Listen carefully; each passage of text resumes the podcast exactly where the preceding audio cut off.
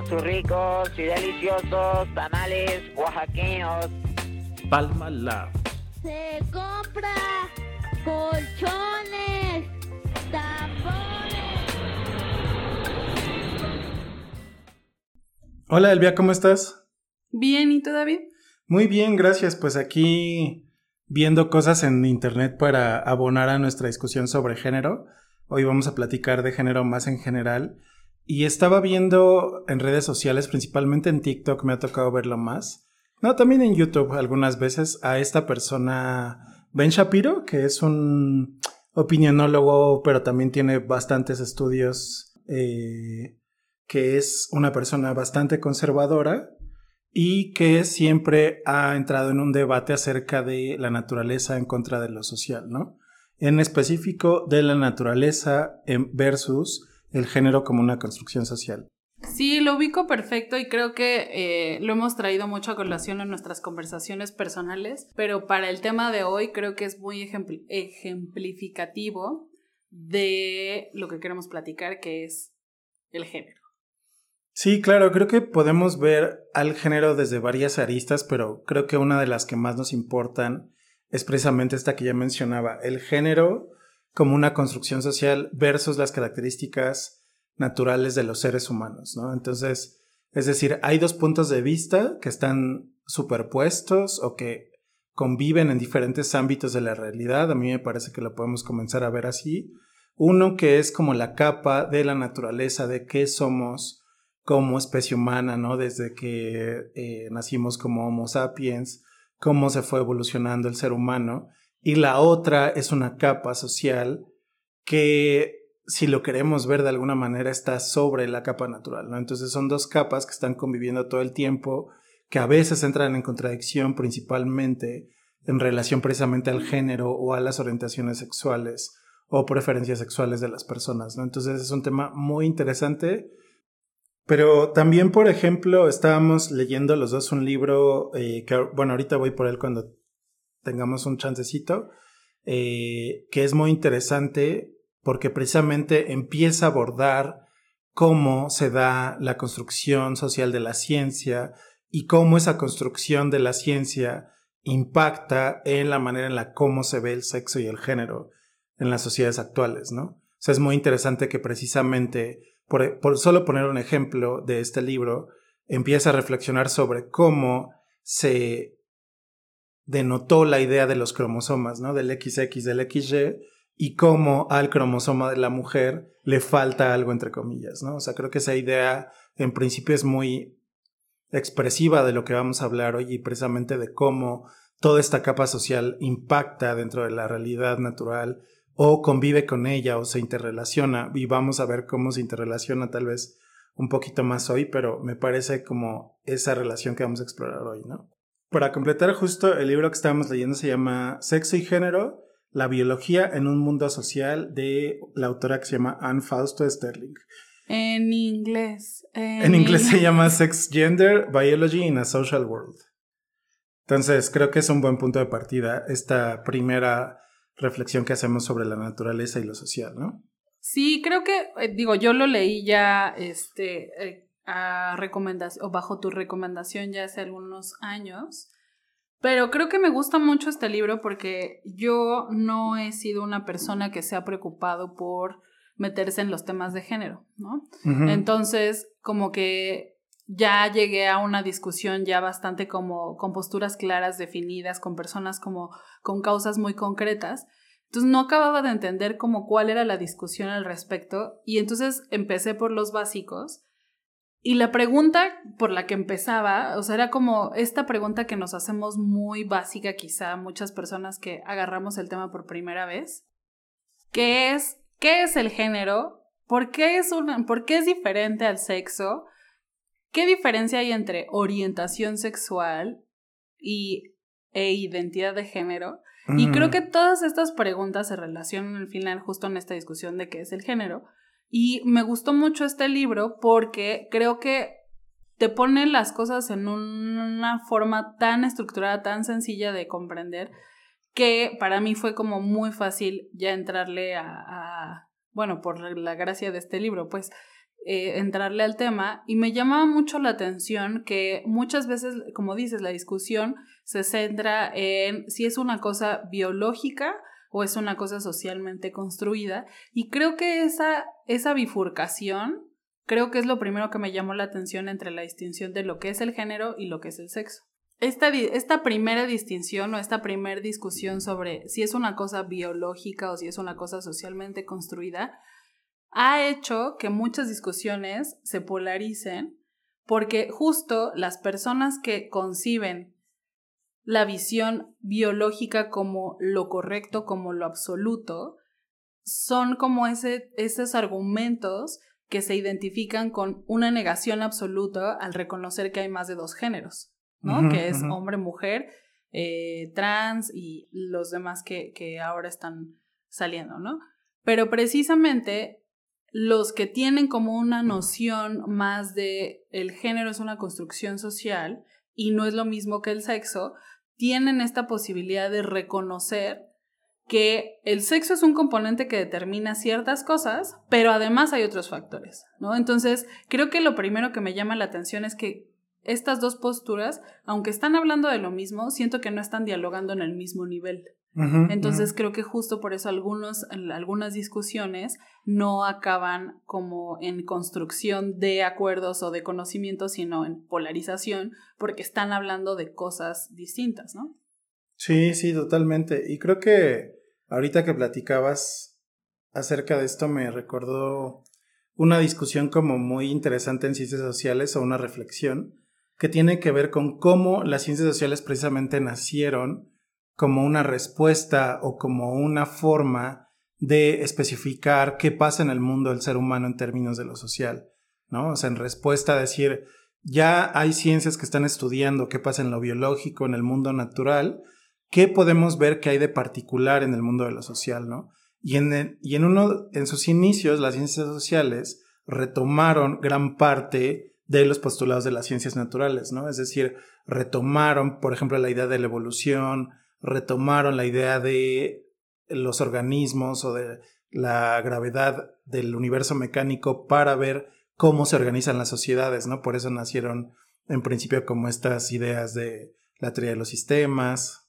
Y por ejemplo, no sé, ideas que se recuperan ahora mucho en cierto sentido por este tipo de personas que creen que lo natural es lo que prima sobre todo lo demás, por ejemplo, las ideas maltusianas acerca de los recursos, ¿no? Y de cómo la sociedad se debe desarrollar.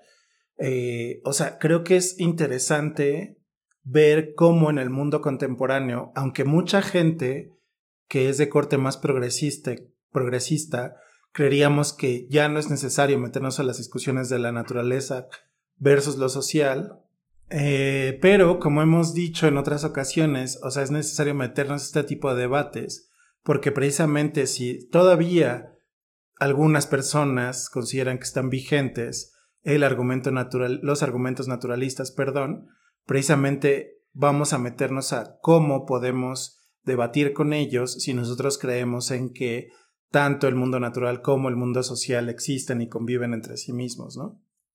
Y creo que de estos temas es en los que más cómoda me siento diciendo que es un tema complejo. Precisamente porque es una serie de capas sobre capas, sobre elementos, sobre relaciones, que creo que es muy interesante. Y regresando un poco al libro, o sea, el libro lo que nos deja ver, o la postura que tratan de, de poner, que a mí me gustó mucho porque me hizo mucho sentido, es, hay, somos las personas, somos como una cebolla, ¿no? Y esa cebolla tiene muchas capas y esas capas tienen algo que es biológico, algo que es fisiológico, algo que es genético, algo que es social, y todo eso va construyendo la, la, a una persona, ¿no? Entonces, claro que la parte biológica tiene sentido solamente hasta cierto punto y hasta cierto momento de nuestra historia, y precisamente digo hasta cierto punto de la historia, porque hoy con todo lo que conocemos y con todo el conocimiento que ya tenemos y hemos construido, sería muy difícil excluir la variante social de la discusión, ¿no? Y decir solamente somos hombres o mujeres con base en los genitales, ¿no? Que esa es como la idea más primigenia. Y creo que lo que aborda este libro es considerar que además de los genitales existe algo hormonal que también determina cierta este, inclinación biológica incluso, solamente quedándonos en la parte natural, ¿no? Algo hormonal eh, y algo genético que inclinan la balanza hacia cierta identificación de hombre o mujer. Y que eso incluso tiene excepciones, ¿no? Y, pone ejemplos muy concretos como el caso de qué pasa cuando los cromosomas de una persona son de o sea, son los asociados a una eh, eh, identidad masculina, pero tiene genitales femeninos. ¿Y qué pasa si en términos hormonales se invierte eso, no?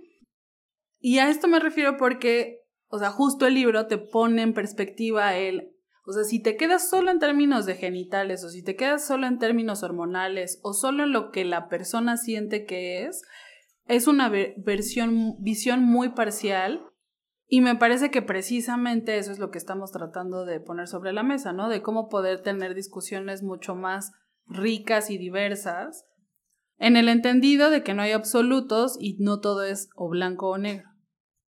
Y esto es muy importante de platicar porque creo que esa postura más conservadora acerca de cómo el mundo natural define al mundo social o nos define a las personas, es un argumento que está basado en valores y en, unas, en ciertas ideas políticas, también como las nuestras, que también están basadas en ciertos valores, en ciertas ideologías, ¿no? Es decir, no quiero decir solamente que las otras son malas y que las nuestras son buenas, sino que entender de dónde vienen esas ideas y de dónde vienen esas posturas, porque precisamente la idea de un ser más conservador, de una persona más conservadora, es precisamente que ve al mundo como un ente o como una cosa que inamovible, un, un ente que no se mueve, que está basado en leyes naturales, a veces religiosas, eh, a veces leyes científicas que tienen que ver con cómo es el mundo, cómo se debe comportar de una manera normativa, es decir, que así creo que debería de ser el comportamiento del mundo, del universo y de las personas, y que con esas bases definen cómo se deberían de comportar las personas y cómo se deberían de identificar en relación solo de acuerdo a su sexo biológico. Y creo que como decíamos hace rato, también es importante meternos a las discusiones de por qué pensamos que precisamente el ámbito social tiene mucha importancia en cómo se define una persona, pero también cómo se define la sociedad, es decir, que el género como construcción social define qué es una persona, pero también cómo vemos a los demás, porque las discusiones que a veces tú y yo hemos visto en redes sociales o en videos de YouTube, en TikTok, etcétera, no sé si tú has visto estos videos en los que, por ejemplo, un hombre está discutiendo, según, con cinco mujeres y les hace preguntas acerca de, eh, no sé, eh, ¿qué es el género? ¿Por qué tú te defines como una mujer? ¿Qué es ser una mujer? ¿Cuáles son las tareas de una mujer, cuáles son las reglas de género. Y entonces, desde que hay las personas que a lo mejor no han tenido tanto contacto con ciertas temáticas de género, hasta, por ejemplo, feministas, eh, que su argumentación tiene que ver con yo, ¿por qué te habría de explicar eso si tú ya lo deberías de saber? Que lo hemos platicado ah, en muchas ocasiones, ¿no? O sea, y precisamente debemos de meternos a estas minucias del género y estas interrelaciones, intentar explicar cuáles son bajo nuestro mejor entendimiento como no expertos, porque creo que precisamente si vemos que el argumento naturalista o biológico está presente en el 2023 todavía, cómo llegamos al otro lado, cómo llegamos a debatir con el otro lado, porque entiendo la postura de que no quieras o de que pienses que no es necesario explicar eso porque ya la gente debería de estar entre comillas. Exacto, it is known. Debería estar, entre comillas, suficientemente consciente como para saber por qué el género es algo aparte de la biología, pero si hay gente que todavía lo cree y que está bajo su sistema de creencias, pues hay que entrar a la discusión. Creo que lo que dices me llama mucho la atención porque creo que pone sobre la mesa dos cosas muy importantes. La primera es esta, este eh, como aviso que das, ¿no? Esta es una conversación desde la no especialización. ¿Y esto qué quiere decir? Porque creo que uno de los argumentos que he escuchado también en redes sociales es, si tú no eres genetista, si tú no eres biólogo, no tienes la autoridad para hablar de género, ni de sexo, ni de lo que concierne a ese tema, porque mientras no hables de la especialidad, tú no puedes decirme qué está bien y qué está mal, ¿no? Entonces, creo que el también reconocer que podemos hablar desde las inquietudes personales y desde el, a lo mejor plantear preguntas de qué es el género y en dónde podemos encontrar información para conocer más al respecto y cuál es la diferencia de eso con el sexo y la identidad y la orientación, o sea, creo que a partir de eso podemos generar conversaciones diferentes, ¿no? Entonces, eso por un lado me llamó mucho la atención que, que lo trajeras a colación. Y la otra es precisamente el tema de la construcción social del género, ¿no? O sea, que creo que ahí, por ejemplo, una, una, frase que me viene mucho a la mente es esta noción de el reloj biológico en las mujeres, ¿no? O sea, como muchas veces acaba siendo un tema relevante, por ejemplo, a la hora de tener hijos, el tema de el reloj biológico de las mujeres haciendo alusión a que independientemente de si tú quieras o no, va a llegar un momento en tu vida que vas a querer tener hijos porque tienes un reloj biológico interno que te va a decir tienes que ser madre, ¿no? Y entonces creo que ese, ese concepto y esa discusión pone mucho el, en evidencia la concepción natural, biologicista del género versus la construcción social del género. Sí, y, ahí a lo mejor creo que podríamos invitarlos a invitarlas a que vean el, precisamente el, el stream dentro del diván sociológico ah, que hicimos acerca de construcción social, porque precisamente hablamos de este concepto, porque lo decimos mucho los sociólogos, pero también las personas que estudian género, los antropólogos, los antropólogos, politólogos, hablamos mucho de construcción social. Y justo en ese episodio del diván sociológico explicamos, más o menos lo voy a decir de manera muy rápida, que es cómo a partir de la, de la repetición de prácticas se van cimentando ciertas instituciones o ciertas prácticas recurrentes que en algún momento se hacen más grandes que los individuos. Es decir, tú naces en un mundo en el cual esas prácticas ya están lo bastantemente sólidas como para que tú nada más las aprendas como individuo, ¿no? A eso más o menos le llamamos construcción social. Entonces, precisamente cuando tú llegas a un mundo de acuerdo a la clase social a la que llegas, de las preferencias políticas e ideológicas de la familia en la que creces, de tu escuela, de tus amigos, etcétera, etcétera, vas a conformar una idea de cómo ves el mundo con referencia al género, ¿no? Entonces, precisamente, creo que es importante como empezar a pensar, bueno, qué es esa construcción social del género, cómo se va conformando dentro de un individuo esas visiones, pero ahora a lo mejor podríamos como intentar pasar un poco a cuáles son, eh, cuáles son estas interrelaciones entre los diferentes ámbitos que pueden hacer las dimensiones entre lo natural y lo social. Pues creo que, o sea, de entrada me parece muy interesante y claro que los invitaré a que veamos el, ya con esto que ponemos sobre la mesa, justo ese video de construcción social. Pero, o sea, creo que justo a veces eso que platicábamos al inicio de falta de estar hablando en el mismo sentido o en la misma conversación, dificulta mucho el generar consensos y entendimientos mutuos, ¿no? O, al menos llegar a algún punto en, la discusión. Porque precisamente alguien puede estar hablando de una concepción más desde la construcción social y alguien puede estar hablando más desde el sentido biologicista.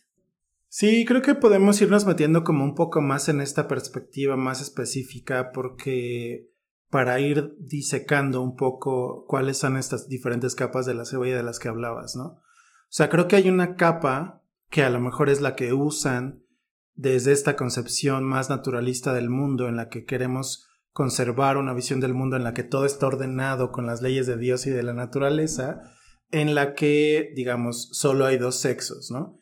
Y los sexos corresponden a los géneros, ¿no? Es decir, hay un sexo hombre que corresponde a un género hombre que corresponde a preferencias sexuales muy específicas porque está determinado por Dios y por la naturaleza que a un hombre le debe de gustar a una mujer porque se deben de reproducir para que tengamos más hijitos felices y contribuyamos al cambio climático, ¿no? Todos y todas juntos. A la limosna de la iglesia, David, por favor. Y eh, de, la misma manera, ¿no? Hay una idea de qué es lo que es una mujer de manera natural y sus roles tanto naturales como divinos. Y que si cuando empezamos como una especie desde el eh, Homo sapiens, sí, los hombres cazaban y las mujeres se quedaban a cuidar a los hijos y a cuidar la cosecha, pues miles de años más tarde debemos de seguir igual. ¿Por qué no? ¿No? O sea, es como si dijéramos, no ha habido desarrollo de la humanidad, no hubo ilustración, no hubo desarrollo industrial, no hubo, etcétera, etcétera, ¿no? Entonces creo que es muy interesante verlo desde esa perspectiva porque vemos, o sea, estoy un poco caricaturizando el argumento, pero para demostrar que precisamente es un poco sin sentido pensar que solo existe este ámbito natural. Y creo que en ese sentido estamos de acuerdo los dos, porque, o sea, en el, en el punto de decir, no nos, no, no es suficiente el verlo desde una perspectiva solamente natural o biológica, ¿no? O reducir el tema de género y de sexo a solamente la parte biológica. Creo que incluso dentro del mismo ámbito, en el tema específicamente humano, ¿no? Es mucho más complejo porque no puedes quitar la, la identidad social, el rol social, las creencias, la ideología, la religión, la cultura que cada persona tiene y que finalmente van a ser aceptable o no aceptable ciertas este, otras prácticas, ¿no?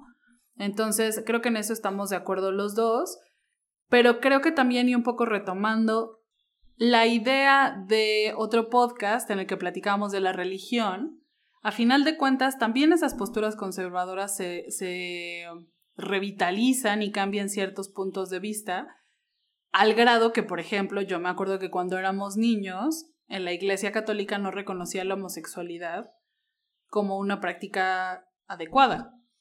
Y ya ahora la Iglesia cambió su postura y reconoce la homosexualidad como algo que está bien, ¿no? o sea, no es porque le tuviera que dar una palomita a la Iglesia Católica, pero, o sea, que haya reconocido que no es una práctica que condonaría a Dios, me parece que puso en paz a una comunidad porque, y que, que creen en Dios, pero también necesitaban reconocer que las personas con cierta orientación o preferencia sexual tenían otros gustos distintos a lo que es considerado normal, ¿no? Entonces eso revitalizó y que incluso puso en paz a muchas personas que dentro de la misma Iglesia Católica ahora reivindican esta necesidad de diversidad sexual, ¿no? O de entender otras formas de familia, porque al final de cuentas eso transgrede a otras prácticas de lo cotidiano, ¿no? Entonces, nada más pondría yo ese matiz que incluso dentro de esas posturas conservadoras que solo quieren reconocer lo natural, entre comillas,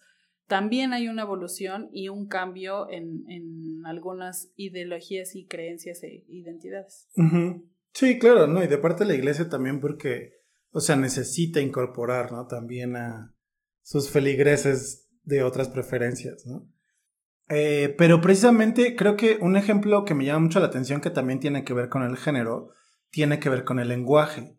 Por ejemplo, ahora están criticando mucho la manera en la que algunas personas se quieren referir a ellas mismas. Justo veíamos un video de Ben Shapiro, ¿no? De que dice, no, no me importa cómo me voy a dirigir a una persona en términos del pronombre que voy a usar frente a ella, porque eh, yo en, en, título personal, en privado, pero en público, si es una mujer biológica, le voy a decir que es una, etcétera, ¿no?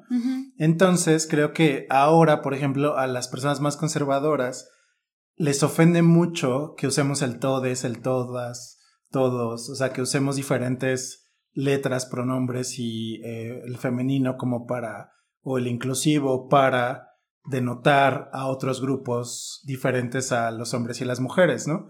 Entonces, me parece muy interesante porque precisamente la discusión está en si el lenguaje es una cosa estática o si el lenguaje es una cosa que se va desarrollando conforme a su uso social y conforme al uso que le damos en diferentes épocas, ¿no?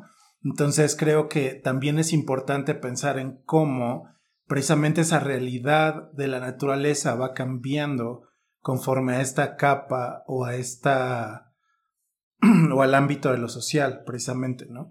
Es decir, o sea, no importa, o sea, sí importa, claro que importa si eres una mujer o un hombre biológico, pero también sobre esas capas, como decías, las capas de la cebolla, mis capas más externas van a tener que ver con qué, cómo me identifico yo como mujer o como hombre o como no binario o no binarie O, ¿y cuál es mi orientación sexual? Que ahí empezamos a hacer esas capas que tú dices, ¿no? O sea, una cosa es el sexo, otra cosa es el género y otra cosa es la orientación sexual. Eh, entonces nos podemos meter a ver más específicamente cómo precisamente el sexo es, digamos, esa característica o ese atributo que tienes al nacer de acuerdo a tus genes, obviamente poniendo estas matices desde el libro que estábamos platicando de que a veces puedes tener genes y nacer con los genitales de otro sexo, pero generalmente naces como un hombre o naces como una mujer. Otra cosa totalmente diferente es el género, que precisamente es esta otra capa que va más allá de lo natural, que tiene que ver con qué te identificas, ¿no? Y creo que aquí valdría la pena hablar de cómo las partes conservadoras eh, caricaturizan este argumento pensando en que te puedes identificar con cualquier cosa, ¿no? O sea, creo que dentro de la medida de lo que todos nosotros podemos identificarnos con ser un hombre, ser una mujer, ser un no binario, por ejemplo, creo que es importante pensar que no estamos hablando, por ejemplo, ya de trastornos mentales o de trastornos de estas preferencias, ¿no? Que he escuchado mucho cómo lo caricaturizan diciendo, bueno, es que pues si yo me identifico con alguien que le gustan los niños, que precisamente ahí están confundiendo entre género y orientación sexual, ¿no? Entonces, es decir, es el género con qué te identificas tú como persona y cuál es tu orientación sexual, por qué te sientes atraído, ¿no? Es decir, eres hombre, mujer u otro, eh, digo, no binario, y digamos, tal vez la última capa de la que podemos hablar es precisamente la orientación sexual, ¿no? Que es no independiente, siempre obviamente está relacionado con las otras capas, pero que tiene que ver con a qué te sientes atraído o atraída o atraída, ¿no? Es decir, si te gustan las mujeres, te gustan los hombres o te gustan los no binarios, ¿no? Entonces, creo que haciendo esta distinción y pensando más en cómo conviven y a veces se contraponen el mundo de lo natural y el mundo de lo social, podemos llegar a una comprensión tal vez muy básica desde nuestra falta de experiencia, pero que nos ayuda a ubicar este tema, ¿no? Podemos llegar a una comprensión a lo mejor muy básica y también, digamos, acompañándonos juntos en esta reflexión porque no somos expertos en género de ninguna manera, pero que nos ayuda precisamente a ver cuáles son todas estas capas y a ir diseccionándolas y a ir entendiendo más de qué se trata el tema del género, por qué no podemos hablar de que solo la naturaleza es lo que prima en la definición de una persona. Y creo que justo ahora que, pones esto sobre la mesa, no sé si te acuerdas que justo en este contexto de Ben Shapiro, Joe Peterson y et al, eh, y otros, me parece que tienen un sitio web en donde hay un documental que además promocionan mucho en YouTube y como yo veo muchos este, shorts de los hermanos Tate, de Joe Peterson, de Ben Shapiro, pues me salen yo creo que estos tipos de anuncios. Y me salía este anuncio de este documental de que es una mujer, ¿no? Y que creo que justo también trayendo de nuevo, de nueva cuenta lo que platicamos al principio, en donde hablábamos eh, de cómo de pronto pareciera que las posturas más conservadoras argumentan o tienen como más eh, elaborado su argumento en relación a, a, varios temas, específicamente ahorita hablando de género. Y justo este documental lo que hace es como evidenciar cómo desde la perspectiva, pues a lo mejor más de izquierda o más este, contrapuesta a la de ellos, ni siquiera pueden definir qué es una mujer, ¿no? Entonces ponen a, o sea, nada más hemos visto el tráiler porque para verlo tenemos que pagar. Precisamente en este documental ponen como diferentes personas que se dedican a la academia, son activistas, son trans, no pueden ni siquiera definir, ¿no? Y cómo, o sea, claramente trae una intencionalidad de poner sobre la mesa en evidencia que pareciera un tema de ignorancia y no de complejidad, ¿no? y yo creo que por lo que alcanzo a ver en los videos es que precisamente es un tema tan complejo que una persona de pie que no tiene estudios de género y que a lo mejor tiene cierta eh, o, tiene como cierta bandera que defender porque esa persona se considera de, esa, de ese mismo grupo, pues a lo mejor va a carecer de los elementos argumentativos para defender su postura. Y en ese sentido es un poco injusto ponerlos en el banquillo de los acusados con esta intencionalidad clara de hacer evidente eso, ¿no?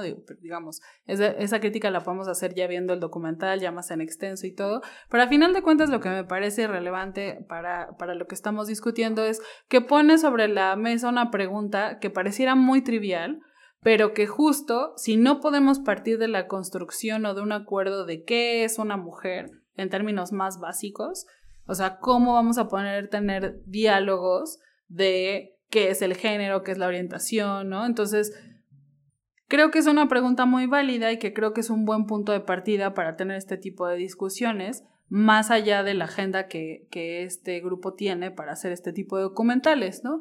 Pero que también pone sobre la mesa esto que, que ya mencionaba antes y que ya mencionábamos desde el inicio, que es a final de cuentas, pareciera que hay una separación importante entre cómo construye un argumento un conservador y una persona eh, de la diversidad o eh, de izquierda para defender este tipo de, de visiones diferentes sobre el género, ¿no? O sea, a final de cuentas, tenemos que estar preparados para tener conversaciones incómodas desde la explicación y el argumento y no tanto desde el sentimiento de tú ya tendrías que tratar de entenderme, ¿no? O sea, no puede ser ese el argumento final de en una discusión. Y pues creo que esto de al final de tratar de plantearnos y decir qué es una mujer, ahora con lo que ya hemos estado platicando, o sea, creo que se puede responder con otra pregunta, ¿no? de desde qué perspectiva. O sea, para efecto de qué queremos saber qué es una mujer, ¿no? Si es como una eh, definición para uso personal, si es para alguna investigación, si es desde la perspectiva de la construcción social, si es desde la perspectiva de eh, biológica nada más, ¿no? O sea, pero creo que esa primer pregunta de qué es una mujer se puede responder en inicio con ese revire de desde qué perspectiva o para efecto de qué. Yo voltearé la pregunta un poco precisamente porque pienso que hay peligro en relativizar las cosas. Es decir, si tú en relación con ciertos ámbitos de la realidad dices hay diferentes significados de lo que es una mujer, corres el peligro precisamente de darle la capacidad a ciertas ámbitos de crear funciones diferentes de esa definición de mujer. Es decir, si nos vamos por la definición natural, pues los conservadores tendrían verdad y nadie podría identificarse como un hombre si eres una mujer biológica. Y creo que ahí hay un peligro en la diversidad de las personas y del resto de la sociedad, ¿no? Entonces, o sea, yo me acercaría más precisamente desde los estudios de la complejidad a esa pregunta. ¿Qué es una mujer? Lo tenemos que responder desde un enfoque interdisciplinario y desde que cada disciplina, pero también cada ámbito de lo social responda para ellos qué es una mujer o qué es un hombre o qué es una persona no binaria, ¿no? Es decir, que nosotros podamos llegar a una definición tan compleja que no haya estas o sea, eso es un escenario ideal, por supuesto, no muy normativo en el que todos diríamos, bueno, hay que llegar a, una a un acuerdo en los conceptos, pero precisamente de eso se trata la ciencia y de eso se trata también la búsqueda de consensos sociales allá afuera en, en la opinión pública. Quizás replantearía mi reacción a decir, entiendo la preocupación de tener un significado homogéneo, pero pues también existe un término para designar a las palabras de muchos significados, ¿no? Entonces, en ese entendido, creo que tampoco está de más para ir como dejando como ciertas claridades, especificar para este campo esto significa ser mujer. ¿Y a qué me refiero? Pues, por ejemplo, jurídicamente, ¿qué vamos a entender por mujer? ¿No? O sea, justo en cosas mucho más prácticas. O sea, yo sé que te daría, puedes reírte en voz alta, está bien. Este, pero creo que es como de esas cosas de la cotidianidad que vale la pena tener en cuenta, ¿no? O sea, para efectos jurídicos, ¿qué vamos a considerar una mujer? En el contexto de los feminicidios, por supuesto, que es muy relevante tener esa claridad. Y el ámbito jurídico, por ejemplo, no podría esperar a que la ciencia o la sociología o la antropología generen un consenso para decir qué es una mujer para términos prácticos, ¿no? O sea, claro que se ayuda de esas disciplinas, para poder esclarecer, pero creo que para términos prácticos cotidianos hay definiciones que se requieren hoy y que no necesariamente pueden esperar al, consenso, ¿no? Sí, sí, en eso estoy de acuerdo y creo que tal vez también cambiaría un poco el matiz de mi comentario a decir, y este es un concepto que utilizan mucho precisamente también desde el feminismo, pero también desde los estudios de género, la preocupación tal vez radica en más el no esencializar los conceptos, ¿no? ¿Y a qué se refieren con no esencializar, por ejemplo, el concepto de mujer? Precisamente a llevarlo a sus mínimos básicos desde solo uno de estos ámbitos, ¿no? El género mujer, el género hombre o, u una persona no binaria no está solamente definida por sus características genéticas, genitales o sexuales. Y digamos, pensar en una definición así de compleja o al menos como dices, o sea, también debe haber definiciones prácticas que no solo son académicas en términos jurídicos o en términos, pero o en términos personales también, pero siento que precisamente en términos personales deberíamos de tender a, no sé, esa palabra creo que no nos gusta tanto, no deberíamos, ¿no? Pero podríamos tender a entender al género como algo más complejo, más allá de lo natural, ¿no? Porque digo, creo que, o sea, no sé si te ha pasado, pero incluso pláticas con amigos, precisamente van a este lado de esencializar el rol de la mujer de acuerdo a su situación natural o religiosa, etc. Y lo que dices me parece provocador porque creo que precisamente por este tipo de, de, temas que involucra o que están alrededor de cuando se habla de género, es de las razones por las cuales nos incomoda hablar del tema, ¿no?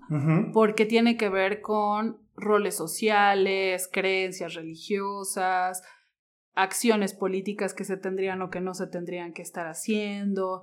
Entonces, creo que por eso puede resultar un tema incómodo y que crea, como mucho en esta lógica de las cajas de resonancia, grupos muy establecidos en los que te sientes cómodo hablando de eso, ¿no? O sea, como que en la academia las personas que se dedican a estudios de género, como que ya tienen su, su grupo de personas con las que dialogan y precisamente porque es su profesión o lo que hacen como profesionalmente, lo hacen en ese entorno como muy cuidado, en el que todos más o menos tienen la misma opinión. Y cuando tratan de salir al mundo a discutir con personas que no se dedican a la academia, ¿no? Este ejemplo que la otra vez les decía del radio, que escuchaba a una chava hablar de feminismo, y yo decía, pero ¿cómo puede estar hablando en radio con palabras tan técnicas y tan especializadas? Porque a final de cuentas no están estableciendo un lenguaje que, que conecte con la gente, con lo cotidiano. Si no podemos hablar de las mismas cosas y en el mismo tono de discusión, pues difícilmente vamos a poder tener conversaciones, que de por sí ya son incómodas, pero con falta de, de, comprensión de lo que estamos hablando entre nosotros, pues resultan un poco más complicadas. Pero digo, eh, regresando a este punto que, que traía colaciones, ¿por qué nos resulta tan incómodo hablar de género? Yo ya traté como un poco de responder, pero te invitaría ahora a que tú contestaras igual la pregunta. Digo, yo me aprovecho un poco de lo que estabas diciendo porque me vino esa, esa respuesta a la mente, pero ahora te preguntaría, ¿tú por qué crees que nos es tan difícil hablar de género en las comidas familiares,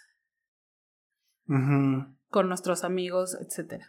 Claro. Yo creo que una parte, o sea, que podría distinguir precisamente entre esta parte conservadora y la parte más progresista, es que nosotros los progresistas nos paramos en el lado de la razón, ¿no? O sea, creemos que la ciencia, que la razón, que la concientización de las personas nos llevaría a todos al entendimiento de la diversidad y de que sexo no es igual a género, ¿no?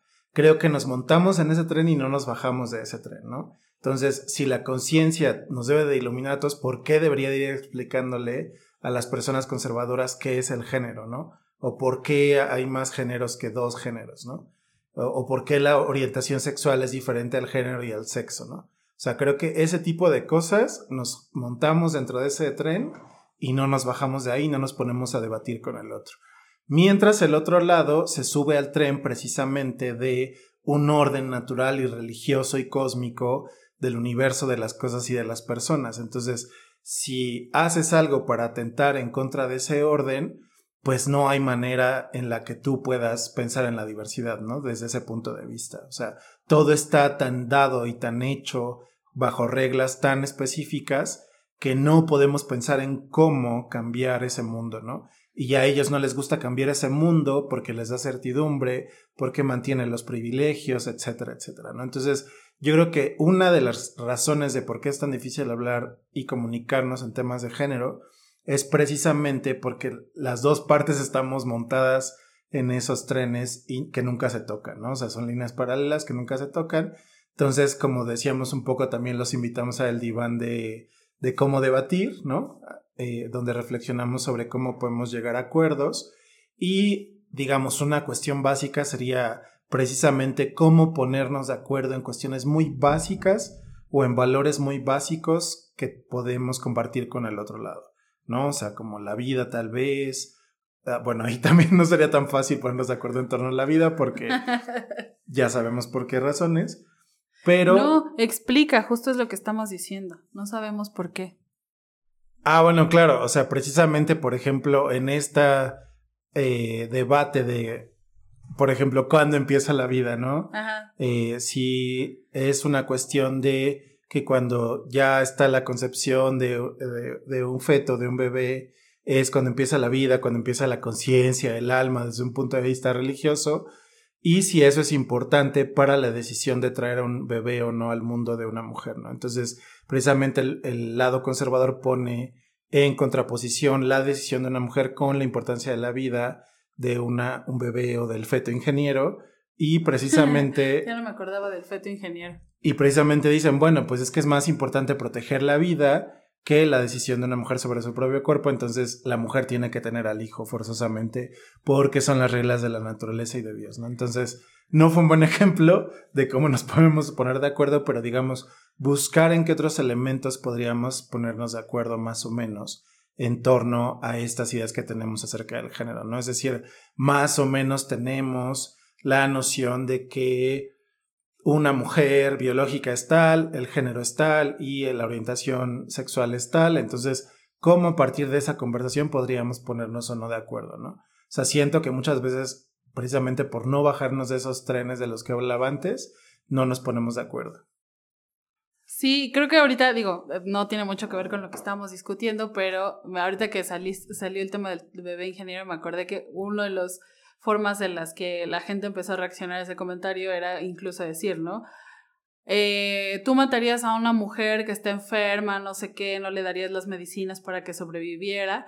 ¡Pum! Dejaste que viviera la mamá de Hitler, ¿no? Entonces, o sea, como, como el caso contrario de, pues sí, así como puede ser ingeniero, pues puede ser un dictador, ¿no? O sea, eso, eso, eso no debería ser el foco de la discusión según estos, estos, estas perspectivas, ¿no? Pero digamos que es interesante, más allá de dejarlo en obviedades o en supuestos de por qué pensamos que, que, la gente está en contra o a favor, sino como de desmenuzar los argumentos y tratar de entender nuestras diferentes posturas. Sí, totalmente. Y como justo, digamos, vemos que hay una serie de capas o relaciones o interacciones entre el mundo natural, el mundo social, el mundo cultural, la ideología política, etcétera. Creo que vemos a partir de todos esos ámbitos que es un tema complejo, el del género, y creo que seguimos con estas reflexiones hoy, pero también seguiremos en los próximos podcasts. Una cosa que sí es interesante es recomendar el libro que estábamos hablando. No sé si hay versión en español, me parece que no, pero aquellos y aquellas que hablen inglés, pues se, se los recomendamos mucho, ¿no? Recuerden, se llama Sex, Gender, Biology in a Social World, ¿no? De Anne Fausto Sterling. Y creo que es un muy buen punto de, para empezar a pensar en esta discusión. Sí, creo que es una gran recomendación, es un gran punto de partida. Yo lo leí gracias a que me lo recomendaste y me sirvió mucho para, para entender de qué se está hablando cuando se habla de estos temas de sexo y género. Y pues creo que fue un episodio muy interesante en donde discutimos muchas cosas importantes y sobre todo entender, bueno, lo que a mí me queda como conclusión es el género es tanto una cualidad humana como una un objeto de estudio de las ciencias sociales ahora, ¿no? Entonces, eh, es muy interesante aprender de este tema y pues hasta la próxima. Muchas gracias, Elvia. Nos vemos en el próximo podcast. Gracias, David. Adiós. Hasta luego, amigos y amigas.